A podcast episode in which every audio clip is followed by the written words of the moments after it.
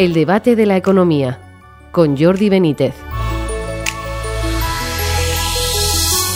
Bienvenidos a una nueva edición del debate de la economía. Entre las noticias económicas aparecidas en los últimos días, destaca la oferta de empleo público planteada por el Gobierno. Nada menos que 44.787 plazas.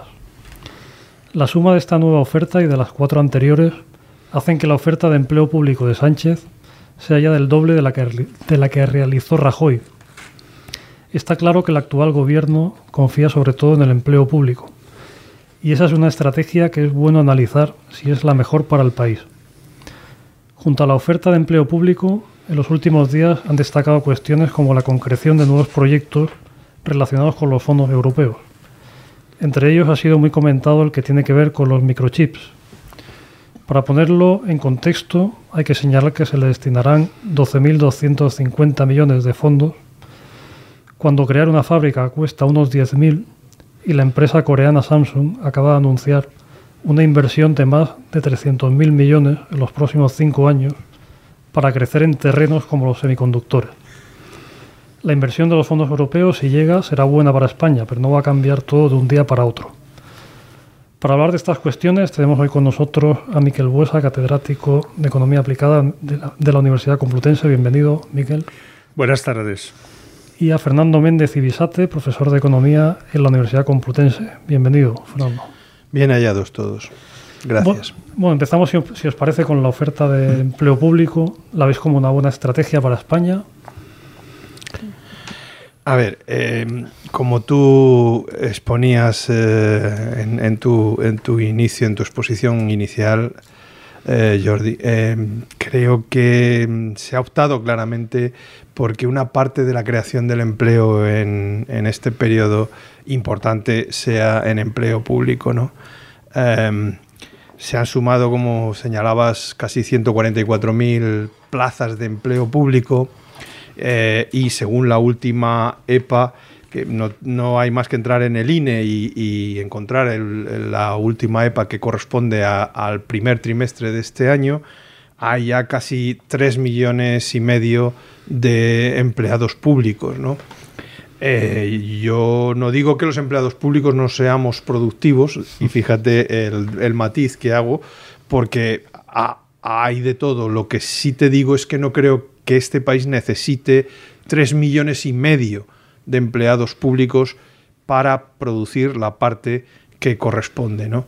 Si tú, eh, de alguna manera, eh, nuestros sueldos y salarios provienen, aunque nosotros aportemos, seamos productivos y aportemos una parte a la sociedad, pero provienen fundamentalmente de las contribuciones en impuestos del resto de la gente. Si tú empiezas a añadir eh, los nueve millones y pico que hay de pensionistas, eh, clases pasivas, no sé qué tal, empiezas a mirar y tienes que hay un total de 16 eh, millones y pico de personas activas en el sector privado que están sosteniendo de alguna manera, no solamente ellos, porque también toda esta gente de las que hablo también contribuyen con impuestos, pero sosteniendo en, dineros públicos las rentas o los ingresos de, otro tanto casi de la población. Y eh, la, verdad es que yo creo que un país esto no lo, no lo soporta excesivamente bien. Eh, esta mañana eh, yo estaba escuchando también en radio y, había, había personas que aducían que es que hay una especie de tasa de reposición porque la mayor parte, y es verdad, el estudio lo, dice y es así, la mayor parte del empleo público tiene una, tasa o hay una gran parte de personas que, tiene que están entre los 55 años o más. Pero es que también se han hecho planes, es decir, este, esto de lo que tú mencionabas no añade los casi 19.000 eh, puestos que en febrero se decidieron para reposición para, para, este año, ¿no? Entonces, quiere decir que, que, aparte hay planes de reposición de, este, de esta gente. Entonces, em, bueno, eh, a mí me parece, insisto, que esta no es la vía por la que el país va a permitirse ser más rico, crecer y, por tanto, también ofrecer unos servicios públicos eh, más, más competitivos, eh, más eficientes y acorde a lo que se pide a una sociedad mm, occidental, ¿no? Bueno, yo, digamos, a grandes rasgos estoy de acuerdo, pero también hay que tener en cuenta que eh, las plantillas de funcionarios públicos eh, han experimentado un deterioro bastante considerable como consecuencia del, envejecimiento, eh, o sea, de las jubilaciones y tal, y por tanto, pues hay que renovar esto. a mí me gustaría hacer un par de matices sobre esta oferta. En primer lugar, que eh, hay que decir que el, que el gobierno está inflando la cifra. O sea, porque habla de cuarenta y tantos mil eh, empleos, pero resulta que hay más de diez mil que son para interinos, o sea, para gente que, ya, está dentro y por tanto no son empleos de nueva creación, ¿no? Eh, eso por una parte, ¿no?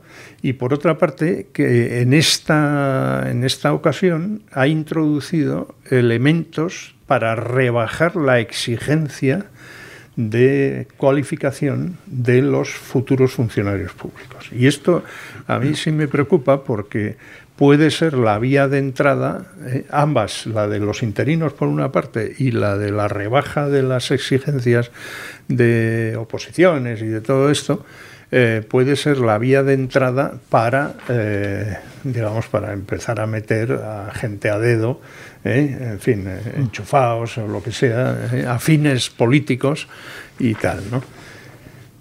Es verdad que esto no es nuevo en España, ¿eh? o sea, esto ha existido durante larguísimos años. Y también es verdad... Sí, ¿eh? siglos diría yo. Sí, sí, siglos, sí. sí, No, pero también es verdad que luego los funcionarios, o sea, esas personas que a lo mejor les han enchufado o lo que sea, no son tan fieles al poder político. ¿eh? O sea, yo, yo que he trabajado en la administración he presenciado cosas como, por ejemplo, voy a poner solo el ejemplo, ¿eh? la de un viejo funcionario de la, de la Fiscalía de Tasas, ¿eh? que, que, había sido un falangista que, que había en el Ministerio de Comercio. ¿eh? y que un día entró en el despacho del presidente del Instituto Nacional del Consumo, yo estaba allí, se, le, se entró, se cuadró, taconeó, y, dijo esta frase, presidente, menos mal que hemos ganado los socialistas porque esto es un nido de fascistas. ¿eh?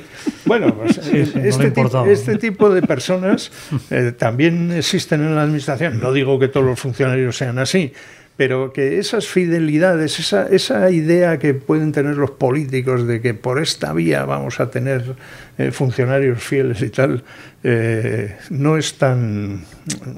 Luego las cosas son mucho más complicadas, pero en fin, eh, dicho eso, bueno, creo que efectivamente hay puestos que hay que, que, hay que rellenarlos, porque, porque si no, los, los que sufren son los ciudadanos, porque si los servicios no están suficientemente dotados de personal, entonces eh, los ciudadanos no reciben los servicios correspondientes. Y luego, por otra parte, hay que mejorar la productividad en muchos de esos servicios públicos. Esto también hay que decirlo. Tengo un amigo que ha dirigido un gran hospital de Madrid y me dijo un día, hace ya unos cuantos años, me dijo, mira, Miquel, todos los que hemos dirigido algo en un hospital sabemos que, que solo trabaja el 40% de la plantilla. Bueno, pues hay, que lograr que por lo menos trabaje el 70%. ¿eh? Y, luego que además hay, hay servicios o hay determinados aspectos dentro del empleo público que a lo mejor necesitarían más personal, incluso de lo que esta oferta. Vaya. Pero sin embargo hay otros en donde son. Quiere decir que hay una, unas descompensaciones importantes respecto a las necesidades, a las productividades, como decía, como decía el profesor Huesa, etcétera. ¿no? Entonces, es decir, que, que, es que no es meramente decir, ala, la alegría de maquillo problemas en las mm. cifras del empleo, em, em, creando, eh, como nunca se ha visto en un periodo de cuatro años, ciento y pico mil, ciento y pico mil puestos públicos. Me, me, explico, porque el problema del empleo en España es mucho más serio y mucho más grave para, para poder analizarlo y para poder sentarse sobre la mesa y tomar decisiones más serias que, que, que esto, ¿no? Sí. Cambiando radicalmente de tercio y con la mayor brevedad que podáis, Bien. vamos a hablar un poco de la cuestión del PERTE, ¿no? del proyecto relacionado con los microchips. ¿Podemos realmente, como se está diciendo, convertirnos en una gran potencia? ¿O Bueno, esto es un poco más difícil? Vamos a ver, a mí esto del PERTE de los microchips me ha recordado la famosa frase con la que comienza el, di- el 18 brumario de Luis Bonaparte, la obra de Marx, en la que dice, eh, creo que fue Hegel el que dijo que la historia se repite como si dijéramos dos veces. La primera como tragedia y la segunda como farsa. ¿no? Bueno, pues a mí me parece que esto es lo mismo, porque en los años 80 ya se intentó esto. ¿eh? Y de hecho se logró la instalación en España de unas cuantas empresas de la industria electrónica y entre ellas una muy importante, fue la inversión más importante de todas ellas, 31.000 millones de euros, eh, que fue la ATT Microelectrónica de España. ¿eh? No duraron una década, salvo la fabricación de impresoras por Hewlett Packard y alguna que otra cosa, ¿eh? no duraron gran cosa casi ninguna de esas inversiones, puesto que eh, el mercado cambió radicalmente. ¿eh? Con la liberalización de las telecomunicaciones el mercado cambió radicalmente. Y lo que era una industria para el mercado interior y algo de exportación ya no servía. Lo que ha- desde entonces lo que han funcionado son las fábricas para el mercado mundial. Y ahí se perdió la carrera hace 40 años. ¿eh? Y, y tratar de restaurarla poniendo, mm, tú has dicho 12.000 millones de euros, pero, pero de esos 12.000, eh, solo un poco menos de 8.000 van a la industria. Lo otro son IMARDE, no sé qué, eh, universidades y rollos de estos. ¿Eh? Con 8.000 millones de euros, cuando tienes una multinacional como Samsung, que no es la primera del sector, que va a invertir 300.000, pues qué quieres que te diga, o sea, eso, eso no, no, eso no atrae a nadie. Y de hecho, ya hemos visto al presidente de Intel de- decir que ellos se van a instalar en Europa, en Irlanda, Alemania, Francia e Italia. ¿eh? Detrás de él ha estado Pedro Sánchez ¿eh? suplicándole que "Oye, dame algo para España, pero ya se ve que una cosa es las buenas relaciones y otra cosa es el negocio. Y el negocio no, no da para esto. Yo creo que esto va a ser un fracaso rotundo. Es mi opinión. Sí, eh, solamente dos comentarios muy breves. El plan tiene toda la pinta de que es un empujón que se ve obligado a dar el gobierno para poder mostrar ante Bruselas que se está gastando parte de los dineros que están viniendo de estos planes de reconstrucción y de etcétera, ¿no? Y de, ayudas y demás. Con lo cual, me parece que eh, además es un plan muy precipitado, mal pensado, etcétera, etcétera, como estaba indicando Miguel.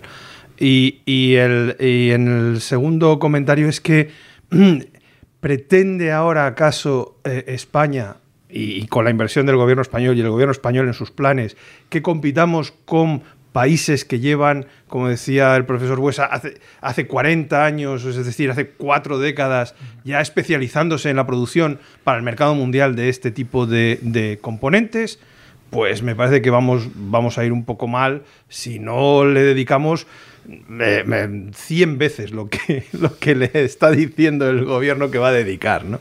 Porque- y, con, y con eso tampoco podríamos seguramente... Sí, porque sí. depende de otras muchas cosas, condiciones del mer- de, nuevo de- del mercado laboral, etcétera, etcétera. Sí, sí, claro, de capacidades Claro. internas, etcétera. Y A mí esto mm, me suena, o sea, esto es lo que yo llamo una economía de papel. O sea, yo cojo un papel y digo, uy, hago un plan aquí eh, que es fantástico. Pero eso solo es un papel. ¿eh? No, hay, no hay un soporte de inversiones empresariales, de empresas interesadas en esto. No hay en, este caso concreto no tenemos un soporte de, mano de obra eh, formada para... Porque claro, aquí no solo se trata de fabricar los microchips, hay que diseñarlos, hay que... ¿eh? Y, bueno, pues en España nos hemos dedicado a otras cosas en, este terreno de las tecnologías de la información y somos buenos, en, por ejemplo, en satélites y, en, y, somos buenos en software. Y en, en esto solar, en placas para, para, todo lo de la energía del sol, por ejemplo, sí tenemos buena, buena industria, buen desarrollo, ese tipo de cosas. ¿Por qué? Porque se llevan un tiempo ya desarrollándose, investigando, etcétera, ¿no? Claro, pero eso, eso lleva muchos años y mucha acumulación de, de, conocimiento detrás. Pero meternos ahora en la microelectrónica, eh, sin, sin, tener más que una base muy endeble, me parece tirar el dinero. Bueno, pues hasta aquí hemos llegado, hemos llegado al final del programa. Muchas gracias a Miquel Huesa, Fernando Méndez y Visate y a ustedes por seguirnos y les esperamos en una próxima edición del debate de la economía.